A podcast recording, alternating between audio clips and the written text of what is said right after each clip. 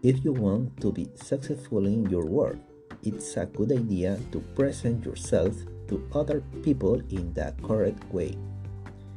For example, many managers use to social network to see their employees and to see how professional they are. They use social networks such as LinkedIn, Facebook, or professional blogs that describe their staff.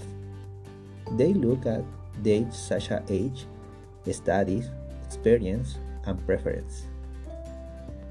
That is why it's very important to have all your day updated on your social network and why a professional photo.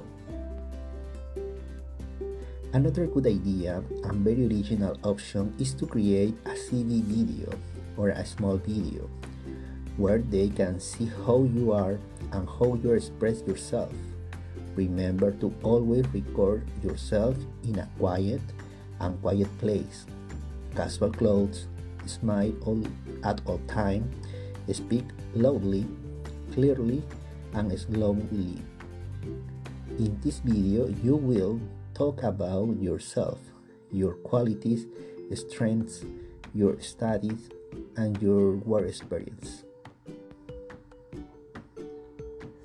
Remember, self promotion is very important if you want to surprise someone, especially if you want to get a new job.